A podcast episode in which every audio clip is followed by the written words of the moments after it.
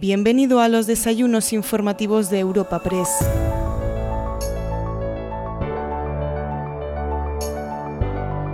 En esta nueva edición de los desayunos informativos de Europa Press recibimos a la presidenta de la Comunidad de Madrid, Isabel Díaz Ayuso.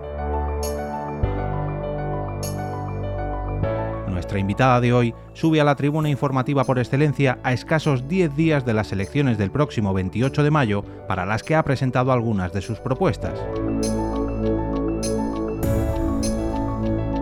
Tras la exposición inicial de la presidenta, Díaz Ayuso mantendrá un coloquio con el director de Europa Press, Javier García, quien trasladará algunas preguntas de los asistentes a esta cita. Este evento cuenta con el patrocinio de Altadis, KPMG, Cepsa, Telefónica, Fujitsu, Veolia e Ibercaja. A continuación, escuchamos a Asís Martín de Caviedes, presidente ejecutivo de Europa Press, inaugurando este desayuno informativo y presentando a la protagonista del encuentro.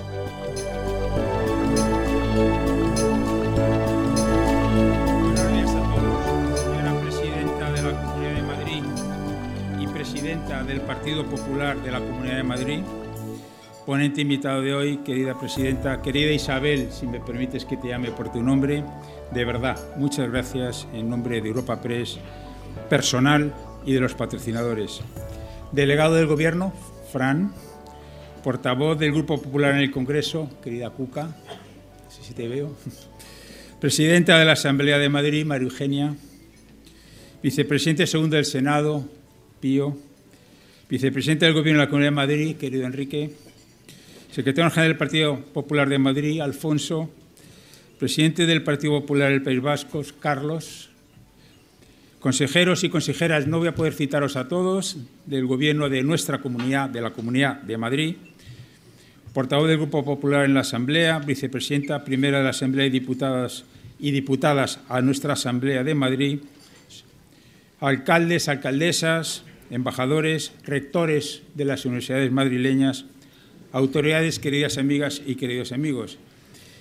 Créeme, Presidenta, créeme, Isabel, que es un verdadero honor tenerte con nosotros esta mañana y prueba de ello es la convocatoria que mereces y que tienes frente a ti. Voy a hacer, como te decía, una breve reseña curricular tuya. Inmediatamente te pasamos la palabra porque créeme que te queremos escuchar todos y todas los que estamos con mucha atención.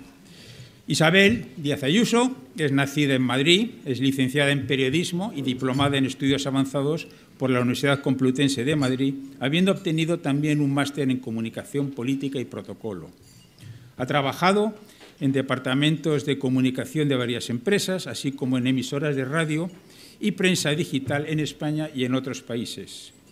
En el año 2005 se afilió al Partido Popular en el equipo entonces de Nuevas Generaciones de Madrid estando, entrando al año siguiente de responsable de prensa de la Consejería de Justicia e Interior del Gobierno de la Comunidad de Madrid y posteriormente ocupó diversas responsabilidades en el Partido Popular de Madrid. Fue en 2011 cuando entró de diputada en la Asamblea de Madrid, renovando su acta en las elecciones del 2015, donde ejerció como portavoz adjunta. Fue elegida nuevamente diputada en la Cámara Autonómica en los comicios de 2019 y en los últimos de 2021 en el Gobierno autonómico ha sido viceconsejera de Presidencia y Justicia y, como todos aquí bien conocemos, elegida presidenta de la comunidad tras elecciones de 2019, tras un pacto entonces con Ciudadanos. Convocadas en mayo del 21 nuevas elecciones, obtuvo entonces una contundente victoria, algo que le ha permitido gobernar en solitario hasta la fecha. En mayo de 2022 fue elegida presidenta del Partido Popular de la Comunidad de Madrid, de nuestra comunidad, con el voto entonces del 99% de los compromisarios. Nuevamente, de verdad, querida Isabel, muchas gracias y es un honor tenerte con nosotros. Presidente de Europa Press, Asís Martín de Caviedes, embajadores y miembros del cuerpo diplomático acreditados en España, Presidenta de la Asamblea de Madrid, delegado del Gobierno, vicepresidente segundo del Senado, vicepresidente y consejeros del Gobierno de la Comunidad de Madrid, miembros de la Mesa de la Asamblea de Madrid, portavoz del Grupo Popular en el Congreso de los Diputados, portavoz del Grupo Parlamentario Popular en la Asamblea, director de Europa Press Javier García Vila, rectores de las universidades de Madrid, alcaldes de los municipios madrileños, presidente del Pleno, delegados de área y concejales del Ayuntamiento de Madrid, viceconsejeros del Gobierno Autonómico, vicesecretarios del Partido Popular de Madrid, miembros del Comité de Dirección Nacional del Partido Popular, presidente del Partido Popular del País Vasco, mi jefe, Carlos Iturgaiz, presidente de CEIM, representantes del mundo empresarial, representantes de las organizaciones sindicales de Madrid, autoridades, patrocinadores, Altadis, CEPSA, Fujitsu, Ibercaja, KPMG, eh, Telefónica, Veolia, medios de comunicación, señoras y señores, muy buenos días. Empiezo dando las gracias al presidente de Europa Press, Asís Martín de Caviedes y a su director, a Javier García Vila, por haberme invitado a este debate, que como todos saben es uno de los espacios de referencia en la actualidad española. Y quiero compartir con ustedes algunas reflexiones sobre Madrid y España, cuando faltan diez días para unas elecciones que serán decisivas para todos, para nuestra región y nuestra nación. Desde 1977 no nos jugábamos tanto en unas urnas. Los españoles deberemos decidir si queremos seguir levantando juntos nuestro país, como llevamos haciendo décadas, o si se lo entregamos a quienes intentan dinamitarlo. Si queremos ser dueños de su destino o que decidan por nosotros quienes son capaces de todo con tal de mantenerse en el poder y transformar una herencia de siglos. Si, queremos buscarnos en lo que nos une a los demás en una España libre y en convivencia, o vivir en continuo enfrentamiento y sometidos a la arbitrariedad política. Porque esto ya no va de izquierdas o derechas, va de elegir entre los que respetamos los principios constitucionales y los valores que sustentan nuestro modo de vida y quienes creen que todo vale, incluso blanquear cualquier crimen, con tal de mandar. Va de elegir entre quienes defendemos el Estado de Derecho y los que se creen con derecho a poner el Estado a su servicio. Señoras y señores, desde la transición España ha vivido en un pulso permanente contra los que han intentado acabar con nuestra democracia. Una estrategia en la que José Luis Rodríguez Zapatero marcó un punto de inflexión que Pedro Sánchez ha continuado y que puede ser finiquitada el próximo 28 de mayo. Pusieron en marcha la estrategia de la carcoma para ir minando poco a poco el andamiaje institucional del Estado, debilitarlo y tratar de imponer así su proyecto autoritario. Para ello, las minorías que desde siempre han querido romper España se aprovecharon de gobiernos débiles, locales, regionales, nacionales, para someterles a un, chantaje insaciable por el que daban apoyos a cambio de cesiones. Y con ese chantaje han conseguido tener mucha más influencia de la que les correspondía en el Congreso de los Diputados y en el Gobierno. Poco a poco se fueron imponiendo como un rodillo en el País Vasco y Cataluña, y cada vez más en Navarra, Baleares y Comunidad Valenciana. Mientras estos socaban el sistema por la puerta de atrás, otros trataron de imponer con terrorismo una dictadura sangrienta, dejando el reguero imborrable de más de 850 muertos, centenares de heridos, viudas, huérfanos, familias rotas, secuestros, extorsiones, destierros forzados y miles de vidas destrozadas. Los jóvenes quizás no lo saben, pero hubo un tiempo no tan lejano en que lo primero que hacían muchos españoles cuando salían de casa era mirar debajo de su coche por si les habían colocado una bomba lapa. Eran periodistas, médicos, escritores, jueces, concejales, policías, guardias civiles, políticos o candidatos que vivían bajo la amenaza del tiro en la nuca. Y también estudiantes que iban a clase escoltados y hacían sus exámenes en el despacho del profesor para no molestar.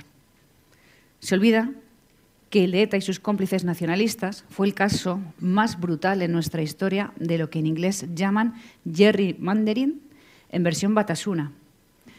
Se expulsó a decenas de miles de vascos y a sus familias a los que se mataba, amenazaba, secuestraba, extorsionaba con el llamado impuesto revolucionario o se señalaban sus negocios para que tuvieran que cerrar o para que sus vecinos los marginaran acababan marchándose, dejando atrás su vida de muchas generaciones, y se alteró el régimen electoral para siempre. De ahí que en muchos municipios vascos aún impere la ley del silencio.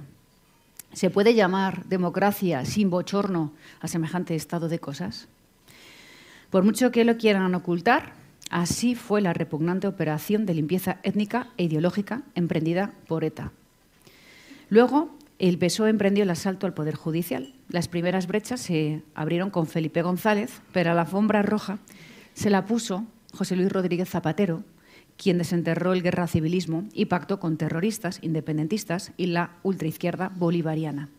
Y después Sánchez cruzó todas las líneas rojas de la indignidad. Primero blanquearon a los asesinos y a sus cómplices, acuérdanse, Oti, Otegui, hombre de paz. Y después disfrazaron a Bildu de Partido Democrático, porque ellos se arrogan el derecho a decidir qué es o no es delito para construir una justicia a la medida de sus intereses. Voy a leerles una frase de Gustavo Petro, presidente de Colombia y amigo de Sánchez. Dice Petro, si logramos que una serie de actividades de la sociedad colombiana que hoy se consideran crimen no se consideren crimen más adelante, habrá por definición menos crimen en Colombia. Exactamente así interpreta todo nuestro gobierno. Eso es lo que está haciendo Sánchez en España con la malversación, con la sedición, la ocupación y los crímenes del terrorismo. Él es el único responsable de que Bildu decida hoy sobre la vivienda, la historia, los presupuestos y el mercado laboral de todos los españoles entre otras muchas cosas. Porque, como dice Zapatero, les prometimos que si dejaban el terror tendrían juego en las instituciones y eso hay que mantenerlo. Y si nadie lo remedia, Bildu podría acabar gobernando en el País Vasco, lo que provocaría un desastre territorial de consecuencias imprevisibles para toda España, que después se extenderá a Navarra, La Rioja, sur de Francia, Cantabria y que a la vez sucederá en Cataluña, Comunidad Valenciana, Baleares. En una nueva traición a las víctimas del terrorismo y a todos los españoles, puesto que todos también somos víctimas. Bildu concurrirá a las próximas elecciones con 44 condenados por pertenencia a ETA en sus listas, siete de ellos con crímenes de sangre y algunos se presentan incluso en los municipios donde asesinaron a sus víctimas. Bildu no son los herederos de ETA, es ETA. Es Herri Batasuna, Batasuna, Partido Comunista de las Tierras Vascas, Amayur, Sortu, son los mismos. Para que nada les marque los límites, han colocado a un exdirigente de Tarra, que fue condenado a 14 años de cárcel en el Consejo Electoral de, Álava, el órgano que debería velar por la limpieza de las elecciones. Y solo cuando han visto que la decisión de Bildu perjudicaba a Sánchez en las encuestas, han simulado una corrección de cara al electorado, puro teatro, para salvar el contubernio. Porque no van a dejar de ir en las listas y claro que tomarán posesión. ¿Qué palabra tiene un asesino? La misma que los otros 37 cooperadores necesarios de los asesinatos, secuestros y extorsiones. Son igualmente culpables y así los condena la ley. Le recuerdo que Sánchez era el que decía que iba a devolver la decencia a la vida política española. Y la verdad es que nunca, en los 46 años de democracia, un presidente del Gobierno había caído tan bajo. Porque vivir sometido al crimen y al silencio es la mayor indignidad. Pedro Sánchez no rompe con Bildu, que lleva esos 44 etarras condenados en sus listas municipales. Es un asalto al poder consentido por Sánchez, otro más de quienes ni se arrepienten ni renuncian al plan totalitario de ETA, la secesión del País Vasco, la anexión de las provincias y regiones limítrofes del resto de España y Francia y la imposición de un régimen totalitario basado en la ley del silencio y del miedo allí donde gobiernen. Una forma de hacer política que también ha aprendido Podemos y sus confluencias para irrumpir en las instituciones y, y perpetuarse en ellas, señalando adversarios, promoviendo escraches, acosando a periodistas, jueces, empresarios, para machacarles mediática y civilmente. Y no van a parar. Además de los 379 crímenes sin resolver, ETA está viva, está en el poder, vive de nuestro dinero, mina nuestras instituciones, quiere destruir España, privar a millones de españoles de sus derechos constitucionales y provocar una confrontación. La huida del derecho, la falta de transparencia, el pacto con criminales, la marginación de la administración consultiva y de la oposición, el asalto al Poder Judicial, el ningunear a la corona, el humillar y permitir que se expulse a la Guardia Civil y a las Fuerzas Armadas de regiones enteras, la amenaza o el control de los medios de comunicación, el sustituir a los funcionarios de carrera por afines políticos. Esto ya es marca de la casa del modus operandi de este Gobierno. como lo es ir a destruir a quienes estorban sus planes o no es de los suyos. Lo que une a nacionalistas, comunistas y demás ideologías totalitarias es el odio a España y todo lo que sea real, legal y bueno. Todo lo que estamos viviendo ya nos lo advirtieron quienes tienen que irse de Hispanoamérica y de Europa del Este. Pregúntenles y les dirán que eso ya lo están viendo o lo han vivido en su país. Y nos dicen siempre, háganos caso, venimos del futuro. Yo ya perdí un país, no quiero perder otro. Esto nos lo repiten a diario y es hora de que calibremos la amenaza. O reaccionamos o después será demasiado tarde, porque la nación que permita el asalto de los terroristas a las instituciones habrá firmado su sentencia de muerte. Y todo esto se tiene que acabar, porque quieren demoler a pasos agigantados la España que conocemos y no se van a contentar hasta que dinamiten nuestra nación, nuestra democracia, la convivencia, la prosperidad y la libertad. Por eso, atacan también a la Constitución, reescriben la transición con Bildu y Madrid de repente es culpable de todos los males de otras comunidades. La corona, la Constitución, la transición y Madrid son pilares sobre los que se sustenta nuestra democracia, nuestra libertad y la unión de la nación que ellos quieren destruir. Por todo esto y mucho más, la izquierda se derrumba en Madrid. Porque Madrid es la región del espíritu de Hermoa, de las manos blancas, del no al nacionalismo, no al cierre, no al ensimismamiento, al señalamiento, a controlar y perseguir al que piensa diferente. Y porque ni en Madrid ni en España permitimos que la gente con los más graves delitos a sus espaldas nos gobierne. Señoras y señores, gobernar no es solo recaudar y gestionar, que recaudar a algunos se les da de miedo. Gobernar, y más en un momento decisivo como este, es defender un modo de entender la vida y los valores que sustentan nuestra democracia y que hace que merezca la pena esforzarse y trabajar por un proyecto de todos. Gobernar es respetar la ley y la separación de poderes conforme a las normas que nos hemos dado, sabiendo ceder, buscando el entendimiento posible, es promover la ley, la igualdad ante la ley y las oportunidades, es ejercer la lealtad institucional, es estar del lado de todas las víctimas y no de los asesinos y de aquellos que promueven la ley del más fuerte, es, preservar la democracia y la pluralidad, los contrapesos y el respeto, y que las minorías no sometan a la mayoría haciéndose fuertes mediante el chantaje. Gobernar es defender el Madrid que nos hemos dado entre todos. Esa región abierta, alegre, brava, mestiza y libre, a la que cada vez más gente se quiere venir a vivir y en la que no hay maquetos, ni charnegos, ni forasteros, porque aquí nadie está por encima de nadie y todo el mundo es un madrileño más desde el primer día.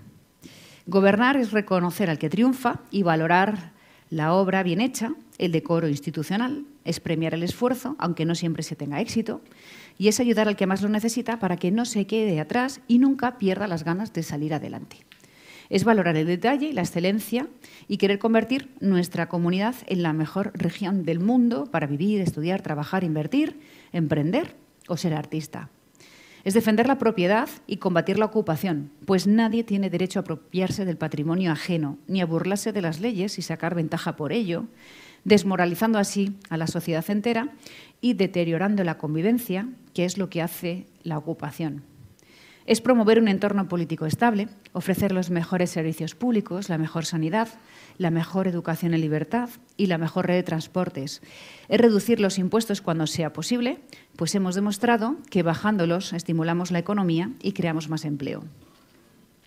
De hecho, me complace anunciarles que en el primer trimestre de este año la Comunidad de Madrid ha registrado un fuerte crecimiento económico por encima de la media nacional.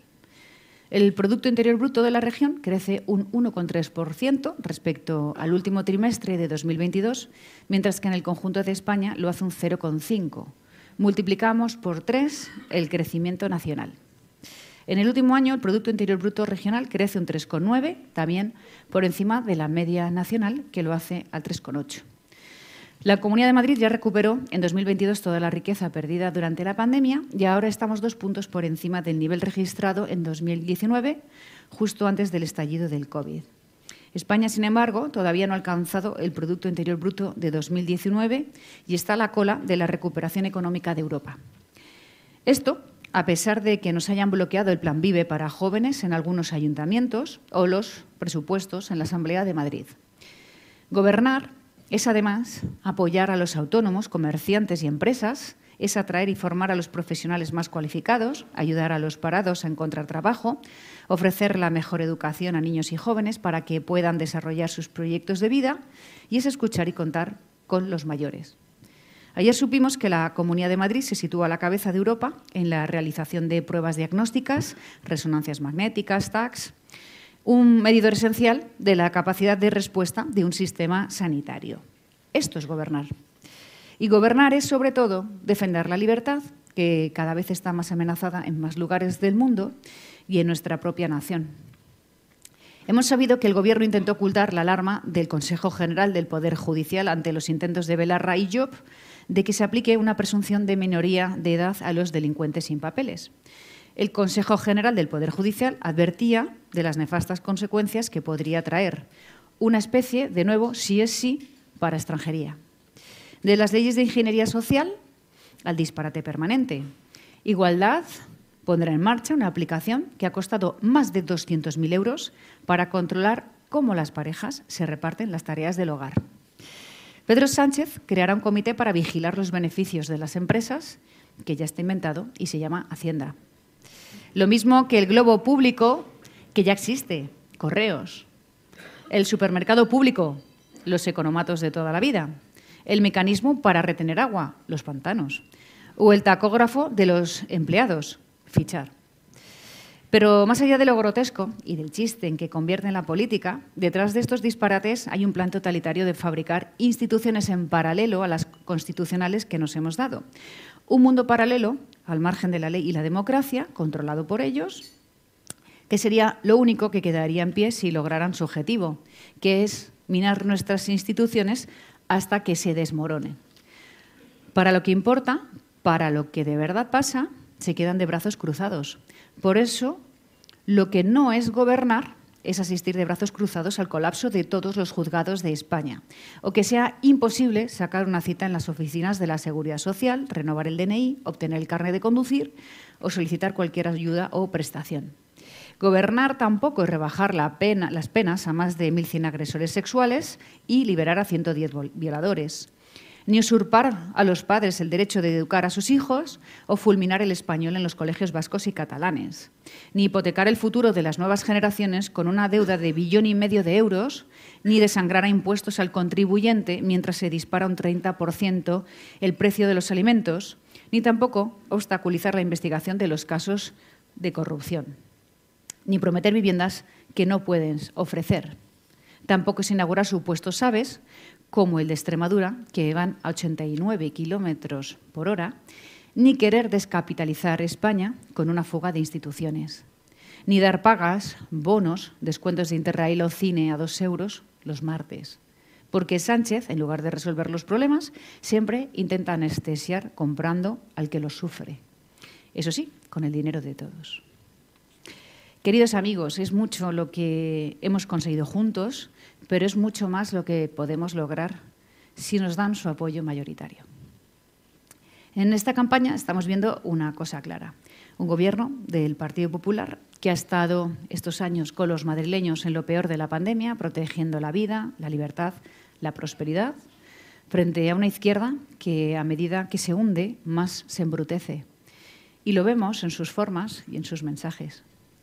La disyuntiva que se nos presenta cada día es más evidente, o Sánchez o España. Nosotros promovemos un Madrid con ganas. Madrid es hoy el motor de España. Somos la región española con la deuda pública más baja, la menor presión fiscal y la que más confianza genera en los mercados y que en la próxima legislatura aspira a conseguir el pleno empleo mediante la digitalización. Siempre hemos creído en la tecnología bien empleada. Nos estamos convirtiendo ya en el motor digital de Europa y dentro de pocos años la digitalización supondrá más del 40% del Producto Interior Bruto de la Comunidad de Madrid. Y queremos seguir trabajando para convertir a Madrid en una de las regiones más atractivas del mundo para la inversión. Y si a los inversores que, traen, que atraen talento les ofrecemos estabilidad que garantice el retorno de su inversión, el aumento de la riqueza de la región es realmente considerable.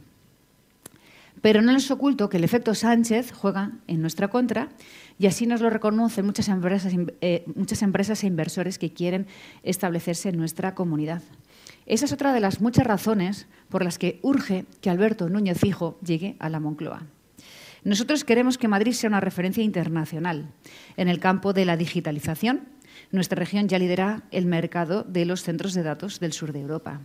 Ahora vamos a competir con los cuatro mayores mercados de nuestro continente, los llamados FLAP, por las iniciales de Frankfurt, Londres, Ámsterdam y París. Y queremos añadir la M de Madrid a esa sigla y que sea FLAMP. Tanto es así que en los próximos cuatro años recibiremos inversiones de más de 6.000 millones de euros en centros de datos. Pero estamos poniendo un empeño especial en hacer las cosas bien para no dejar a nadie atrás, ni por su edad, ni por su lugar de residencia, ni por la falta de formación, ni por razones económicas, porque nosotros gobernamos pensando en todos, niños, mayores, hombres, mujeres. Por eso nos comprometemos a ofrecer una administración totalmente digitalizada, pero con una ventanilla abierta siempre porque a la vez reforzaremos la atención presencial para facilitar los trámites a cualquier ciudadano que lo solicite, especialmente a las personas mayores y con alguna discapacidad. También impulsaremos un plan para seniors en la banca que garantice su atención presencial y les dé la posibilidad de seguir ayudando a otros mayores si así lo desean. Un Madrid capital y humano, y por eso quiero anunciarles una nueva medida dirigida a las personas mayores. La Comunidad de Madrid va a garantizar una plaza de residencia de mayores a los nuevos grandes dependientes en un plazo máximo de tres meses. Si en ese periodo no hay disponibilidad en centros públicos, se le ofrecerá una plaza privada sin apenas coste añadido, gracias al incremento del cheque residencia. Esta medida forma parte del nuevo modelo de atención social que estamos impulsando desde la Comunidad de Madrid y que se basa en dos principios que reflejan la voluntad expresada por los mayores. Seguir viviendo en su hogar el mayor tiempo posible, con todos los apoyos y servicios que requieran, que si deciden trasladarse a una residencia puedan elegir el centro que deseen y como medida que también estamos impulsando ya desde esta legislatura en la Comunidad de Madrid, seguir ampliando la posibilidad de convivir con hijos con discapacidad en residencias mixtas. En definitiva, en la Comunidad de Madrid queremos seguir trabajando para que nuestra región sea cada vez más atractiva para el talento y la inversión, más próspera y más innovadora, pero también más amable, accesible y humana para todos los ciudadanos. Nuestra labor de contrapeso a los desmanes de Sánchez y de sus aliados no es ajena a nuestro deber como comunidad autónoma. Soy la representante ordinaria del Estado que alberga la capital de todos los españoles. Velar por el cumplimiento de la Constitución, por la libertad y la prosperidad de todos es nuestro deber esencial y parte del proyecto que ofrecemos a los madrileños, a toda España y a los que lo han, perdido todo en países hermanos. Nuestra gestión y nuestro mensaje político y de convivencia en Madrid no sería coherente ni se sostendría si miráramos para otro lado. Somos la esperanza de muchos para toda España, esperanza que ponemos en el próximo gobierno del Partido Popular.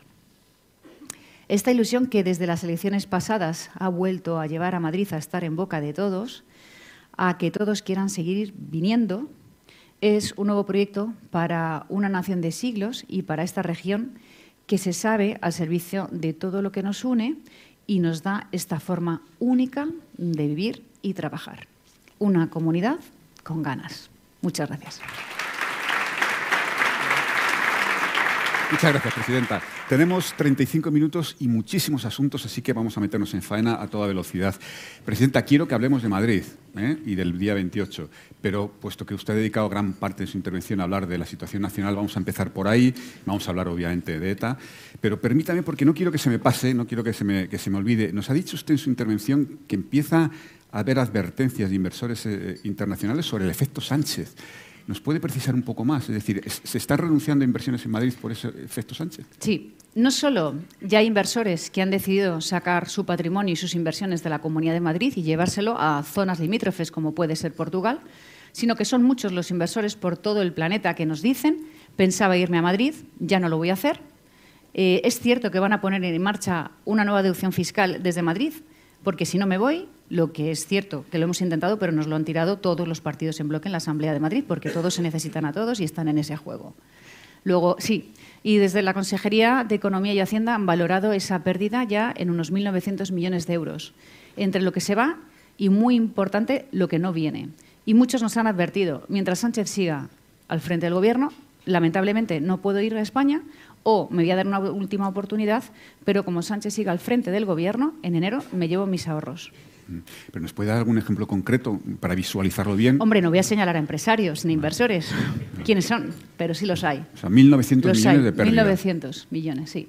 Y todo aquello que podemos dejar ya de ingresar de aquí hacia adelante. ¿Qué inversor del mundo va a querer venir a un país que desde el Gobierno se ocupa las viviendas, se decide el precio de las mismas, se intervienen las empresas, se las expulsa o se las insulta? O se cambian las reglas del juego, o se modifica el Código Penal a la, a la, a la carta del socio delincuente. Y hay tanta arbitrariedad política. Es que todo lo que está sucediendo en España lo ve cualquier inversor, porque si hay algo de lo que saben los inversores internacionales es de política. Y allá donde perciben malestar, inestabilidad y arbitrariedad no van, no están obligados a ello. Presidenta, pues entonces esto me sirve de puente para hacer un poco de referencia a su intervención, porque en su discurso dibuja usted un panorama absolutamente desolador, dan ganas de salir corriendo. Eh, yo no sé si la gente tiene esa percepción tan negativa de lo que está pasando en España, Presidenta. Lo que está pasando es así de grave. Bueno, pues vamos con el asunto de, ETA que ha centrado una buena parte de su intervención y que está centrando la primera semana de, de, campaña. La pregunta es muy evidente, Presidenta. ¿Es usted partidaria de instar la ilegalización de H. Bildu? Sí, lo soy, puesto que han ido mutando con diferentes collares a lo largo del tiempo. Es cierto que durante el gobierno de Zapatero, el constitucional, finalmente cedió y, y sí los legalizó, pero de la misma manera yo creo que había que revisar todo esto. Y de hecho, por la ley de partidos, que lo he estado viendo, eh, el artículo 11 de la ley de partidos sí que puede instar al Congreso y al Senado, mediante votación, puede instar al Gobierno, y a esto no se puede negar, a que, a que inicien esos trámites en la, sala competente, en la sala competente, que eso es competencia eh, del artículo 61, está recogido en la Ley Orgánica del Poder Judicial. Luego sí que hay mecanismos para poder, por lo menos, sopesarlo. Mm. Creo que por lo menos habría que valorarlo, ¿no?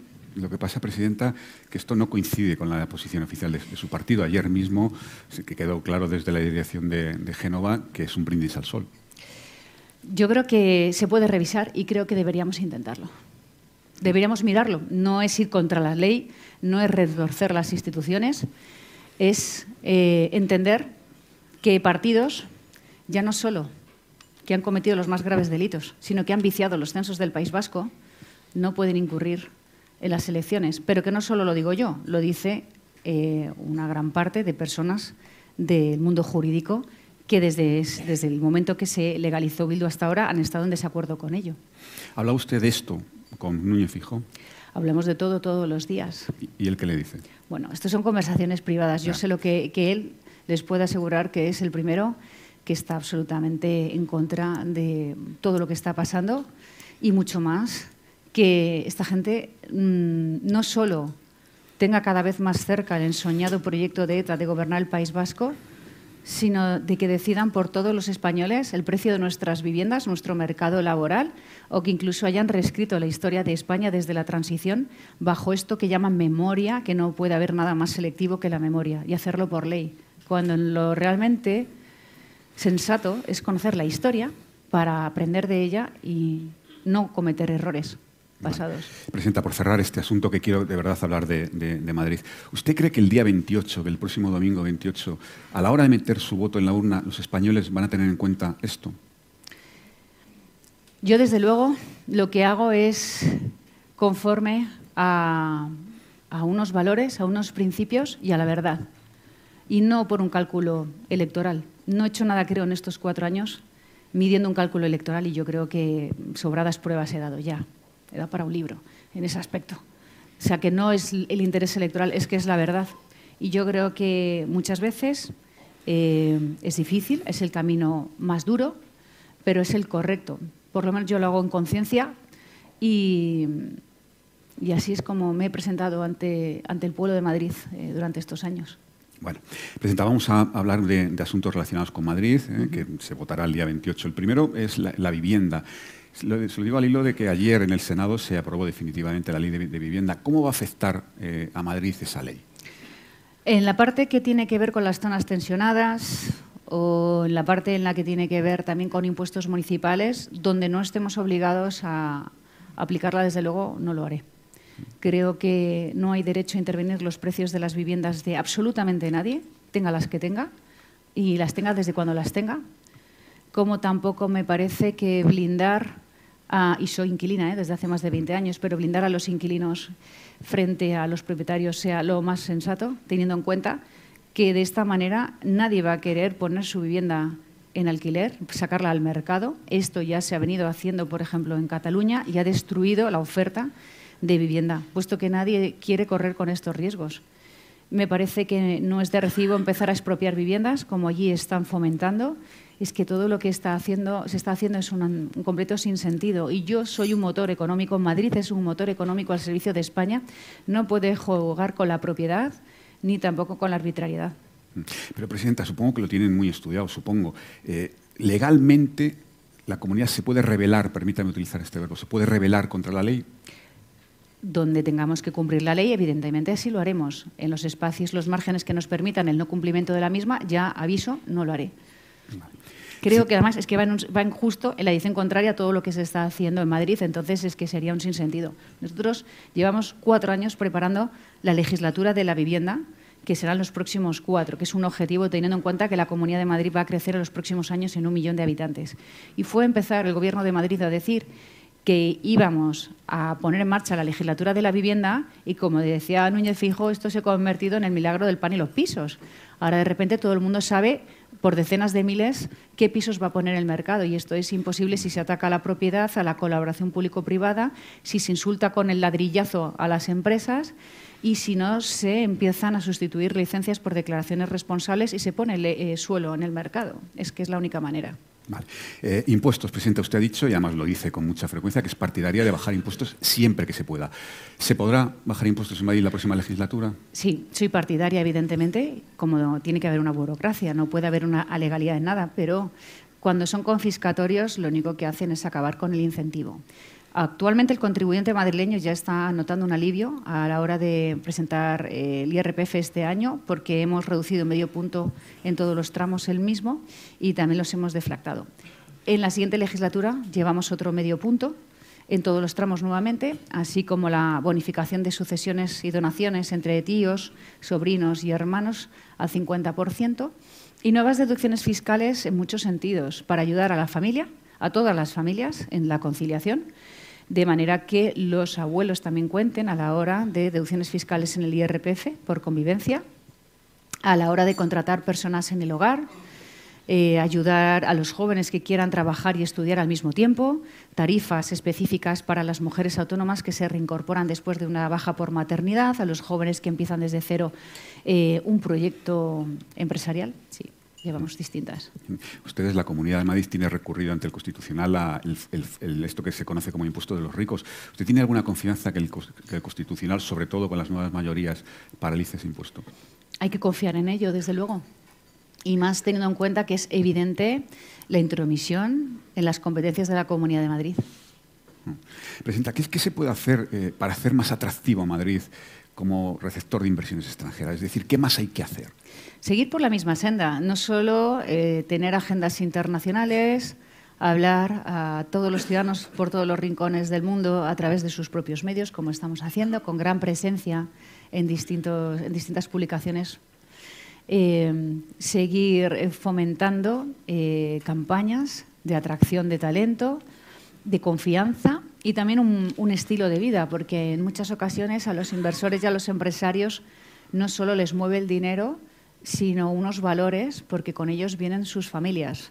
El saber que en Madrid desde el primer día sus hijos son un madrileño más, el saber que van a acceder desde el principio a una sanidad y a unos servicios públicos de gran calidad en una región con excelencia, Yo creo que además muchas veces no somos conscientes de todo lo que hemos logrado juntos a lo largo de estos años. Somos muy críticos con nosotros y eso nos da excelencia y creo que es muy bueno, pero en cuanto viajamos nos damos cuenta de que nuestro metro es mil veces mejor, nuestra sanidad pública que explicar, así todo. Y cuando estos inversores deciden y el capital extranjero deciden venir a Madrid o desde otros rincones de España, saben que tienen a su disposición estos grandes servicios públicos eh, con unos precios muy asequibles en general para como están otras plazas internacionales y seguir en la medida de, las, de nuestras posibilidades facilitándole la vida a todos ellos, desregulando eh, cuando se puede, como digo, eh, bueno, flexibilizando el mercado y sobre todo dando seguridad jurídica, que es muy importante. Yo creo que es una de las claves para, mm. para la inversión. Presidenta, le planteo uno de los asuntos más polémicos de, esta legislatura. es una pregunta que formula el compañero Javier Alonso de la cadena SER. Dice que los vecinos de San Fernando de Henares volvieron a salir a la calle ayer para reclamar una compensación justa, entre comillas, por sus viviendas afectadas por la línea 7 del metro.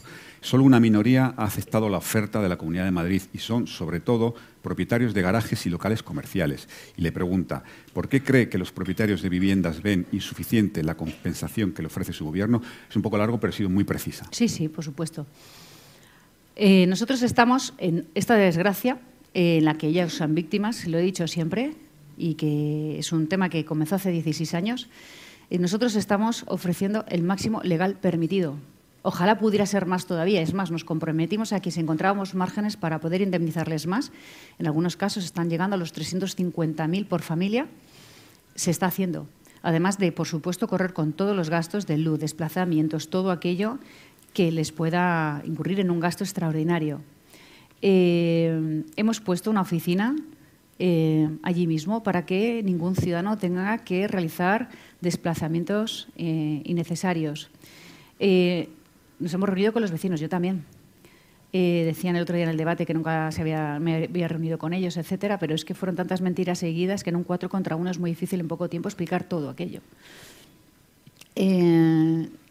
después, por supuesto, estamos reuniéndonos con los vecinos, insisto, todas las veces eh, que son posibles, mientras estamos cimentando la zona, solucionando eh, el futuro de San Fernando, que contará de aquí hacia adelante con zonas verdes, deportivas, en un nuevo plan integral para la, para la ciudad.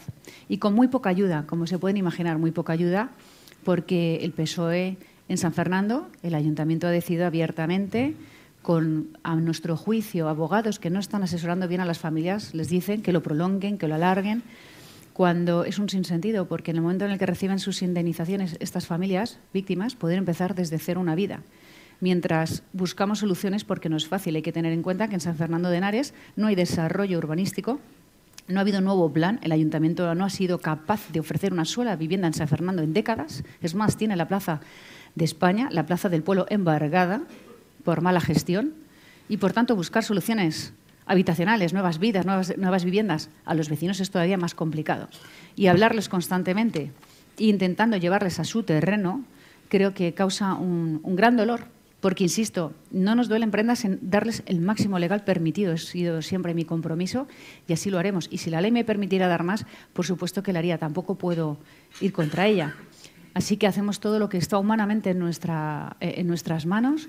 Lo primero y lo más importante siempre fue para nosotros la seguridad, que no hubiéramos un Carmel, que no viviéramos situaciones como se han vivido en otras ocasiones. Y eso, eh, la vida y su seguridad ha sido lo primero y por eso hemos tomado decisiones importantes, difíciles, pero que han conseguido que no podamos, que no lamentemos todavía daños mayores. Y ahora lo que queremos es contar con un futuro en San Fernando como decía, con equipamientos, con dotaciones. Hemos hecho todo lo que está humanamente en nuestra mano y además seguiríamos haciéndolo, ¿cómo no? Mm.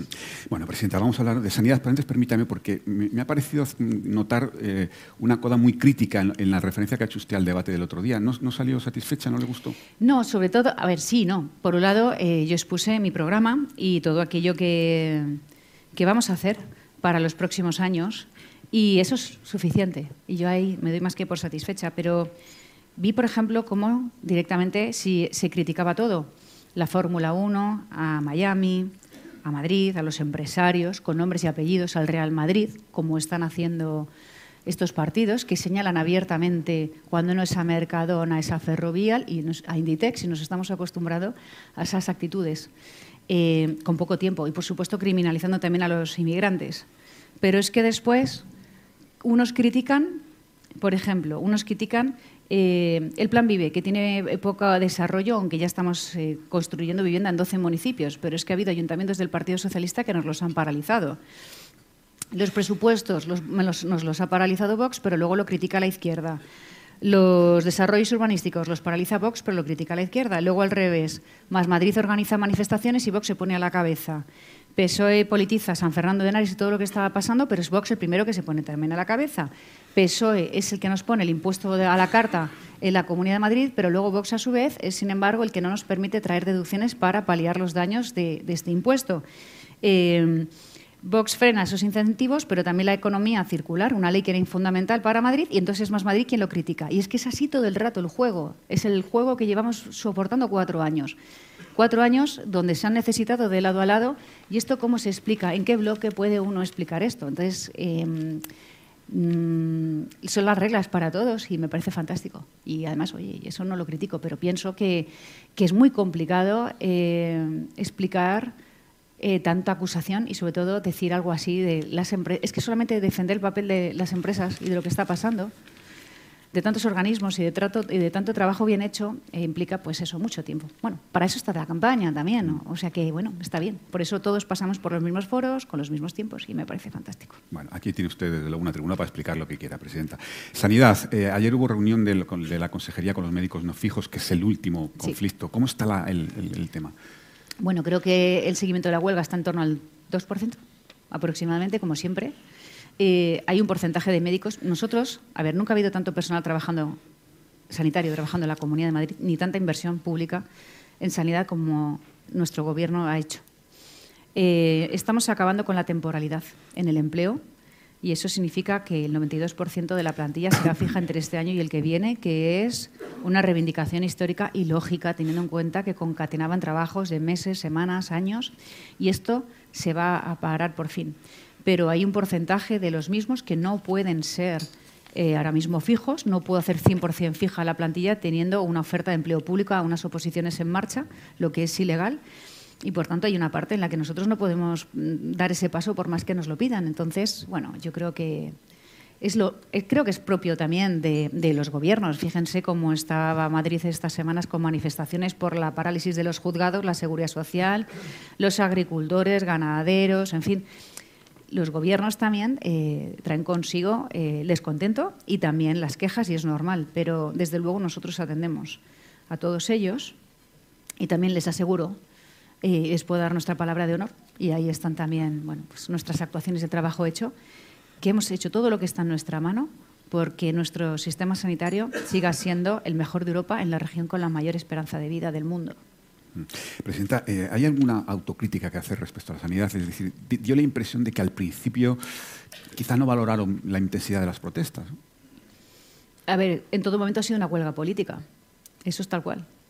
Eh, que la izquierda se organiza de maravilla en las manifestaciones, pues es un hecho también, tal cual.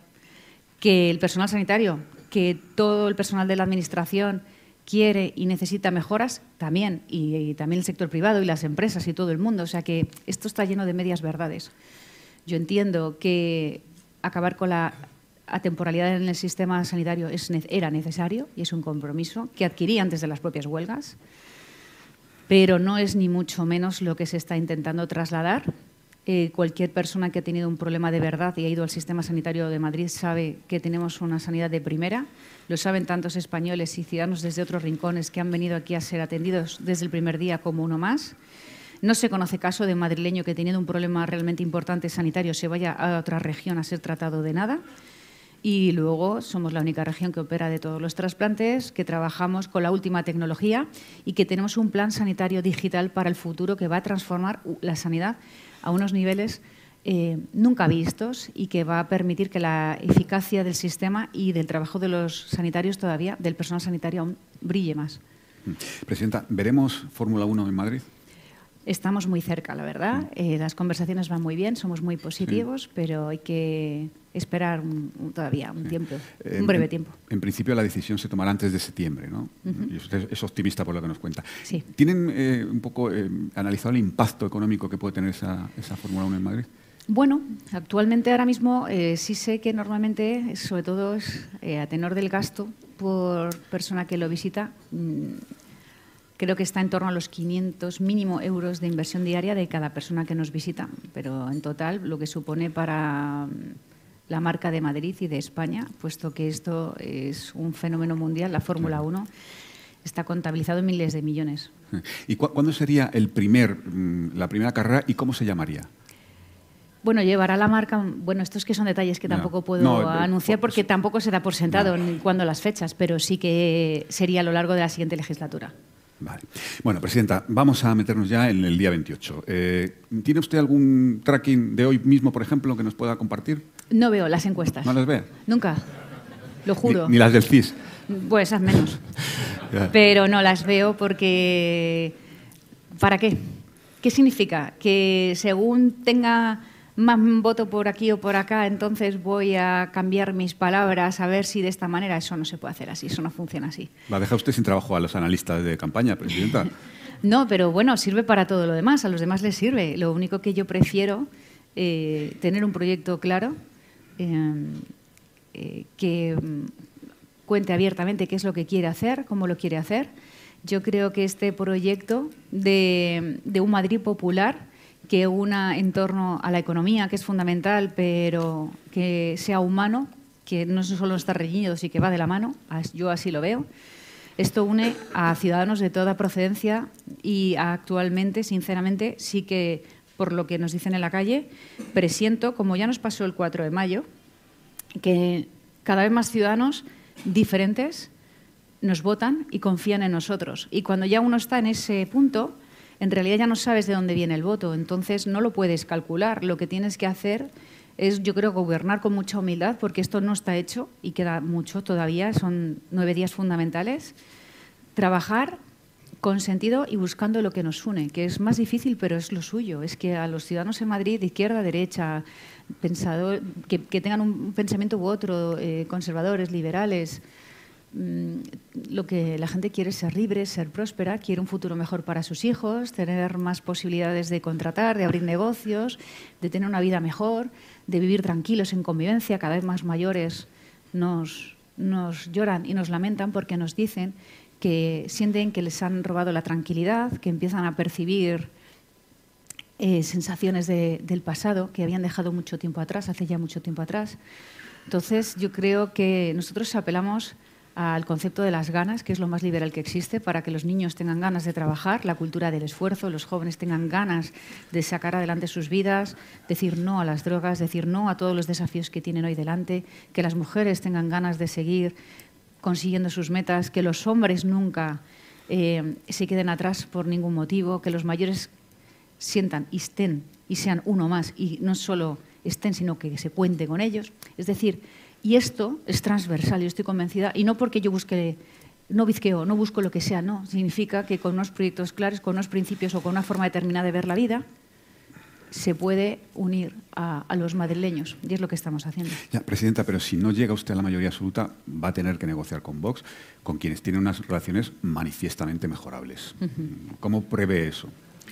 Bueno, no pienso ahora mismo ese escenario. Eh, Mm, procuro tampoco eh, destinar ataques a lo que están haciendo. Está, está claro que la campaña, eh, su campaña pasa abiertamente por ir contra el Partido Popular. Yo prefiero simplemente eh, trabajar para unir a, más votos en torno a nuestro proyecto y de esta manera tener presupuestos, hacer las cosas de manera sensata. Nos jugamos mucho en España y no estamos para que la Comunidad de Madrid siga sin presupuestos, sin desarrollos urbanísticos. Eh, y, para eso es para lo que trabajo, para no volver a tener eh, esta situación en la que se retroalimentan todos los partidos de la oposición intentando de alguna manera inexplicable que las cosas no funcionen bien en Madrid porque piensan que eso me beneficia a mí y no se dan cuenta de que a quien perjudican es a los madrileños y a los españoles. Presidenta, el PP gobierna ahora en 83 de los 179 eh, municipios que tiene la Comunidad de Madrid. ¿Qué consideraría usted un buen resultado en la comunidad? no me he puesto ahora mismo unos límites. Quiero hacer una porra con mi, con mi equipo, pero sobre todo porque yo quiero ver si coinciden conmigo en la ilusión que vivimos en algunos ayuntamientos si ellos la, comparten. ¿Pero han hecho ya la porra todavía no? Ellos sí, todavía yo no. El otro día nos dijo... Me tengo que sumar a ella porque estoy, eh, quiero ver si coincidimos, porque es verdad que cuando vamos por todos los pueblos y municipios de Madrid, por las ciudades, se ve claramente donde eso está, es un cambio. Yo veo en muchos ayuntamientos, Leganés, en Parla, yo nunca había visto tanta ilusión en calles de Fuenlabrada como ahora, en Arganda del Rey, fue Alcobenda, San Sebastián, Alcalá de Henares, espectacular, Móstoles. Noto que hay muchas ganas de cambio y, bueno, esa es mi ilusión, desde luego, ofrecer el mejor, los mejores servicios a los ciudadanos de, Madrid y que en esos municipios haya un cambio. El otro día nos comentó su secretario general, Alfonso Serrano, que está por aquí. El de la porra, que, sí. que aspiran a gobernar en más de la mitad de los municipios de la comunidad. Eso sería bueno, un resultado. A ver, aspiramos a gobernar en todos y cuando me dicen, ¿y usted aspira a mayoría absoluta? Digo, hombre, no conozco un político que no aspira a lo mismo. Y luego me dicen, ya, pero si consigue absoluta, pero los porcentajes, a mí es que siempre me pasa lo mismo. Yo, conmigo siempre van los peros, ¿no? No sé dónde está. A ver, hay ayuntamientos gobernados por eh, otros partidos y creo que sus alcaldes son buenos, tampoco voy a decir quiénes, pero es que no estamos en esa etapa.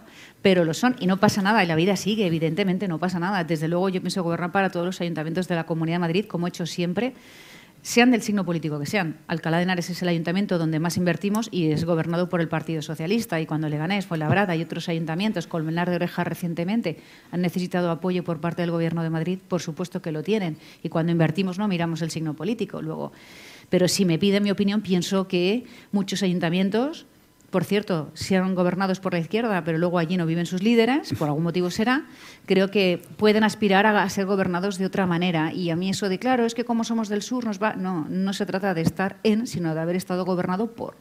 Yo estoy convencida que políticas que de toda la vida se han puesto en marcha en ayuntamientos gobernados por el Partido Popular, como puede ser Pozuelo de Alarcón, con la mayor renta per cápita del país, de las más altas, Majadahonda, etcétera, demuestran, Boadilla del Monte, o otros muchos demuestran que las políticas que aplica el Partido Popular en estos ayuntamientos dan seguridad a los vecinos, condiciones distintas, tranquilidad, aceras limpias, calles cuidadas, instalaciones deportivas, vidas familiares, en fin, pues lo que queremos la mayoría. Bueno, Presidenta, vamos a terminar, pero quiero plantearle dos preguntas que, formulan compañeros. La primera la hace Fernando Jauregui, columnista de OTR, dice, eh, le leo literal, dice, de acuerdo, el 28M es casi un trámite, pero el 29 se pone en marcha un periodo nuevo que puede desembocar en cualquier cosa. Me gustaría escuchar su análisis de qué puede ser esa cualquier cosa, tanto si el PP gana las elecciones generales como si las pierde. Cualquier cosa a partir del 29. Mm, no lo sé, porque yo creo que el hartazgo de los ciudadanos es enorme y yo estoy convencida de que esto se va a materializar en votos eh, al Partido Popular. Creo que mi exposición ha sido clara. Eh, la situación es muy difícil, lo que estamos viviendo. Eh, la erosión institucional es evidente, el desincentivo de los ciudadanos también y la transformación ideológica del país a manos de a quienes no habíamos votado también y no solo a través de contenidos ideológicos, sino también de actitudes. Yo creo que cuando una sociedad es desincentivada, está desmotivada, no le renta contratar, emprender, arriesgar, cuando la vida es un riesgo permanente y quieren todo cerrado, oscuro, prohibido, lo que hacen es empobrecer masivamente y llevar al país a una suerte de Argentina o de otros países que, habiendo sido los más prósperos del mundo, ven hoy cómo de manera masiva sus empresas, sus artistas, sus jóvenes se van porque han perdido la ilusión y las ganas. De ahí el eslogan. Y por eso eh, nosotros lo que vamos a, a, seguir es trabajando hasta el final, contando la verdad y lo que está pasando y comparándolo con lo que ha ocurrido en otros lugares cuando estos proyectos han gobernado. Yo soy positiva y hay que ponerse en ese escenario. Bueno, ha mencionado usted Argentina, esto no estaba preparado, porque voy a terminar con una pregunta que plantea la compañera Marina Artusa, que es corresponsal en España del diario argentino Clarín. Y le dice, la heredera al trono es una mujer y hay una vicepresidenta que declara querer ser la primera presidenta de España. Le pregunto, ¿no es su destino? ¿No es a lo que usted aspira? Pues mm, desde luego no. Y también pienso que eh, España tiene eh, una oportunidad que es la de que Alberto Núñez Fijó llegue al gobierno de la Moncloa y cambiemos este sinsentido que estamos viviendo en manos de un proyecto que no se había votado, no lo olvidemos, no lo habíamos votado, y en manos de socios que nos juraron que no estarían en las instituciones y no han dejado de hacerlo desde el primer día. Eh, si pensaran cualquier otra cosa, sería que no tengo los pies en la tierra. Eh, cuatro años más con Pedro Sánchez esto no se resiste. ¿Qué España quedaría después de eso? ¿Cómo voy a pensar yo en ese plan? Si es que no se trata de llegar de cualquier manera, sino de que España no pierda su rumbo y el camino que nos hemos dado entre todos después de más de 40 años de pluralidad, de entendimiento, de convivencia, pero de un proyecto común que era levantar España. Y cualquiera que esté en otro camino eh, se estaría equivocando gravemente. Siempre lo digo, yo estaré al servicio de España a través de Madrid porque Madrid es España y porque es una herencia de siglos que quien transforme o pretenda transformar Madrid como si fuera un lugar regionalista con identidades, como gusta hacer, eh, estaría faltando la verdad. Esto es lo que ha sido Madrid, lo ha sido desde hace siglos, insisto, y es en lo que estoy. Y creo que además los presidentes autonómicos tenemos la obligación de inmiscuirnos en las cosas que suceden en la comunidad que representas y en todas las demás, porque esto no se trata de territorios, sino se trata de una gran nación que está pasando un momento dificilísimo, clave. Y cuando me dices con, con razón, oye, qué preocupante el panorama, como lo pintas, es que es así. Y díganme si no es verdad todo lo que he dicho, la cronología, todo lo que ha sucedido, lo que ha ido pasando desde, desde la transición hasta aquí. Y que además abiertamente los enemigos de España nos lo dicen cada día. Es que odian a España, van contra ella, como lo hacen los nacionalistas. ¿Por qué dejamos que sigan creciendo de esta manera? ¿Por qué les estamos entregando el país a cambio de qué? Esto tiene que cambiar. Presidenta, un placer y un honor tenerla con nosotros. Muchas, gracias. Gracias, a todos. Un placer.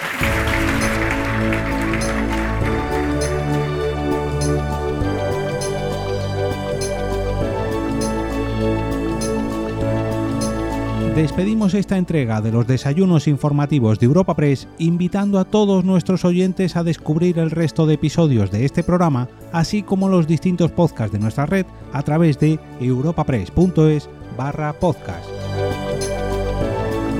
Recuerda que puedes encontrar todos ellos en las principales plataformas de podcasting.